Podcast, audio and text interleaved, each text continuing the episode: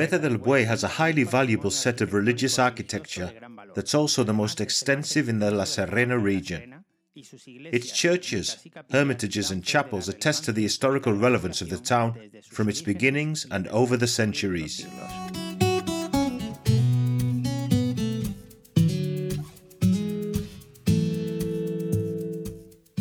Tourism in Cabeza del Buey.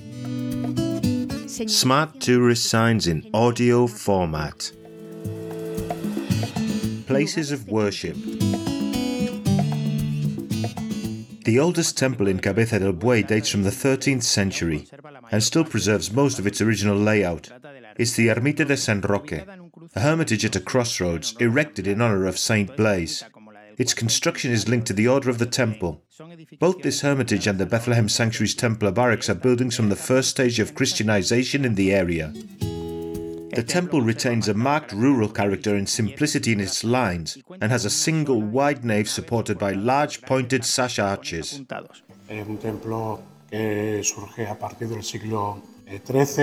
It's a temple that emerged in the 13th century and that served primarily for the meeting of all transhumance livestock farmers who were taking livestock from one place to another. We can also find very important paintings there in the parish church sacristy from the 17th and 18th centuries. We also have paintings in the Our Father, Jesus of Nazareth chapel. So, the truth is that during that time there was a lot of pictorial activity. The rectangular apse is covered with a simple ribbed vault, and its walls are decorated with recently restored 18th century frescoes. Eventually, the temple changed from being dedicated to St. Matthew, and in the 18th century changed to St. Roch, holy protector from the plague and cholera, and was completed with a portico of arches and columns at the foot, as is usually seen in hermitages dedicated to the saints. It's assumed that there was some kind of epidemic at that time and people entrusted a little protection of the town to San Roque, Saint Roch.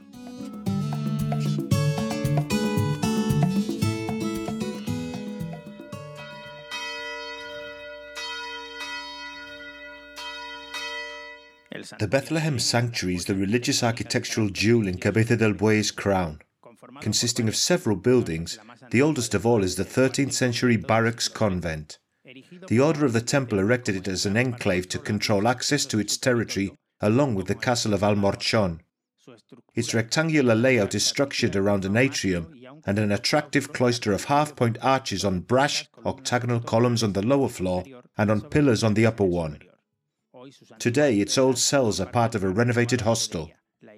The church was erected and expanded on a previous temple from the 16th to 17th centuries and has a Latin cross layout. The 18th century wall paintings in the Andalusian Baroque style that decorate the walls and facades of the transept and the chancel represent a detailed and unique iconographic program relating to the life of the Virgin Mary.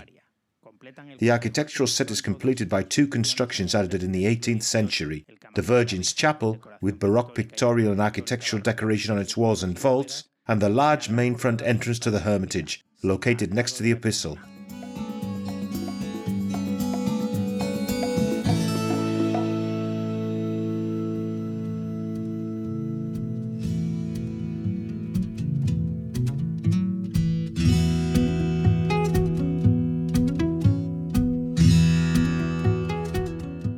The parish church is dedicated to Our Lady of Armentera and dates from the beginning of the 16th century, probably built on the site of an earlier temple and founded by the commander of the Order of Alcantara, Martin Roll, whose tomb is still preserved in the apse.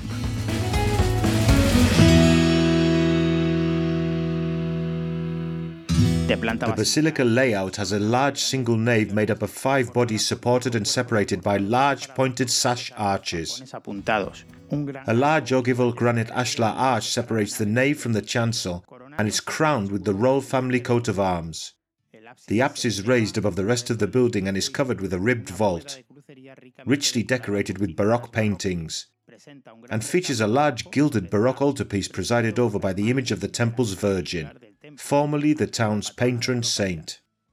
In the 18th century, spaces such as the Sacrarium Chapel, the archive, and the sacristy were added to it, which are covered with a barrel vault on lunettes, richly decorated with 18th century frescoes representing a unique iconographic program. El motivo fundamental de las eh, pinturas y de las pinturas murales de la sacristía. The fundamental subject for the Cabeza del Buey parish sacristy's mural paintings is the topic of the Eucharist. It was a Eucharistic sacristy. There was a door that was directly accessed from the sacristy to the side chapel, and all the paintings have a Eucharistic subject. Fundamentally, an enormous painting of the Last Supper stands out. It's in a Baroque frame from the 17th century. The painting was lost in the war. And now we have a painting that has the same historical characteristics as the one that existed. The artist was unknown. The painting also has many animalistic symbols that refer to Jesus Christ in it. The symbolic tradition of Christianity is so present in the sacristy paintings. For example, a pelican and a phoenix in reference to Jesus Christ, and some lions of Judah. We have many animals in symbolic roles, in a symbolic sense. The truth is that it's very beautiful.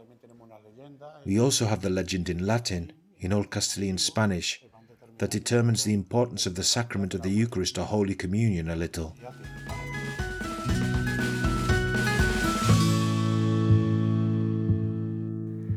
From outside the temple, the following stand out.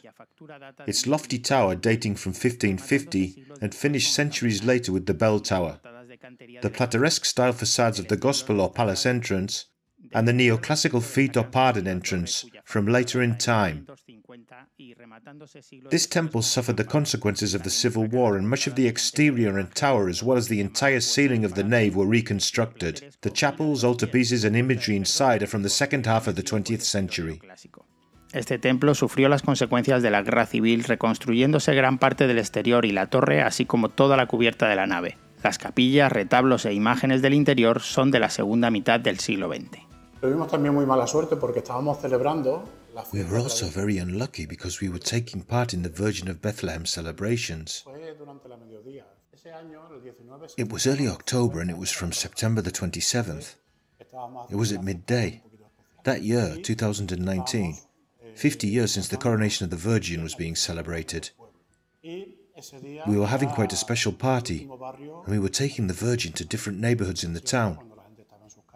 That day it was the last neighborhood the Virgin visited, and during siesta time, when people were at home, a fire broke out and the chapel was completely destroyed. Since that date, we've been carrying out the reconstruction and renovation work on everything that's the parish church. The fire occurred in the Sacrarium Chapel, which is what was totally destroyed. There was a wooden altarpiece that was destroyed.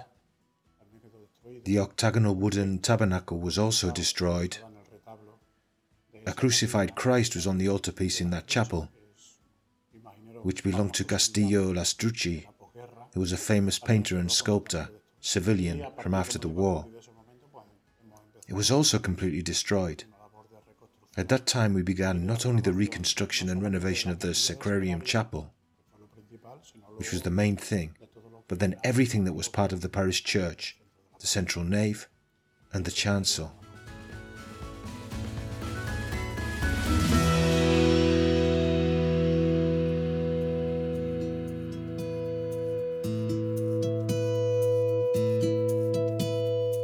También el hospital para pobres de Santa Elena, eso lo hizo The hospital for the poor of St. Helena as well. That was also done together with the mother, Doña Mencia Roll, and also the Conceptionist convent for the Conceptionist sisters.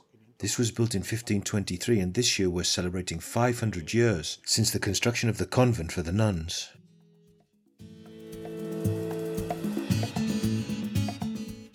The monastery of the Franciscan Conceptionist Mothers and St. Helena Hospital are two other constructions sponsored by the Roll family in the early 16th century. The hospital founded by Doña Mencia Alvarez is located behind the parish church, and in addition to its outbuildings, now re established as museum spaces, it retains a curious chapel from the 17th century devoted to Saint Helena. The chapel was saved from the disasters of the Civil War and preserves an extremely valuable 16th century altarpiece.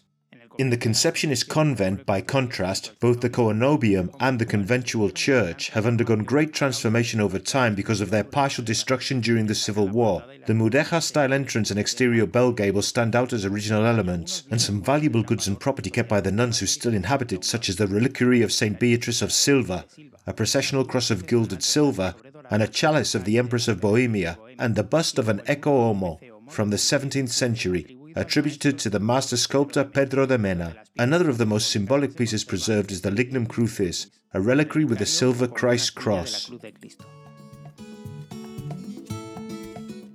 In the 17th and 18th centuries, several chapels were erected around the town, some richly decorated by wall paintings such as the Chapel of Our Father Jesus of Nazareth, erected by Juan Martín Zarcero in 1668. The Chapel of Christ of Mercy or School of Christ, the Hermitage of Christ of the Calvary or the Hermitage of St. Vincent Ferrer are other buildings from this period. The list is complemented by other constructions from the 20th century, such as the conventual Church of the Carmelites or the Oratory of St. Francis. The extensive religious heritage in Cabeza del Buey is not only reduced to real estate, but is evident in a long oral tradition of chanting and rituals, often linked to brotherhood and sisterhood activity and with centuries of history.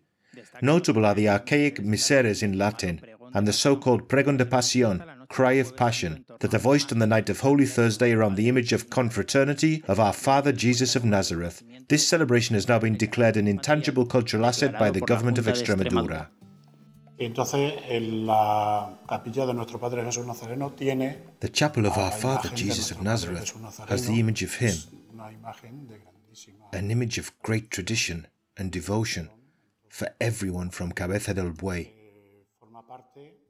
It's part of a set, specifically the St. Helena Hospital, which was founded in the 16th century.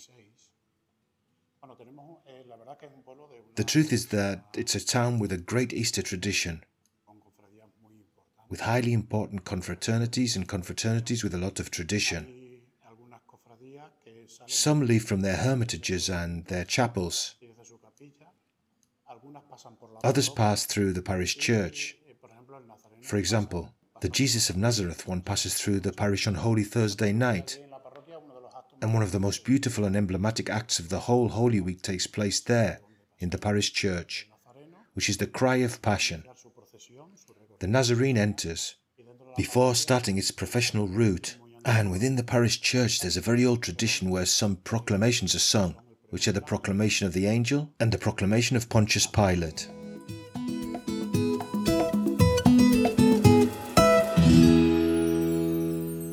A production for Radio Viajera, financed within the framework of the Project for the Development of Smart Villages of the Government of Extremadura and the European Union, with the support of the Cabeza del Buey Town Council.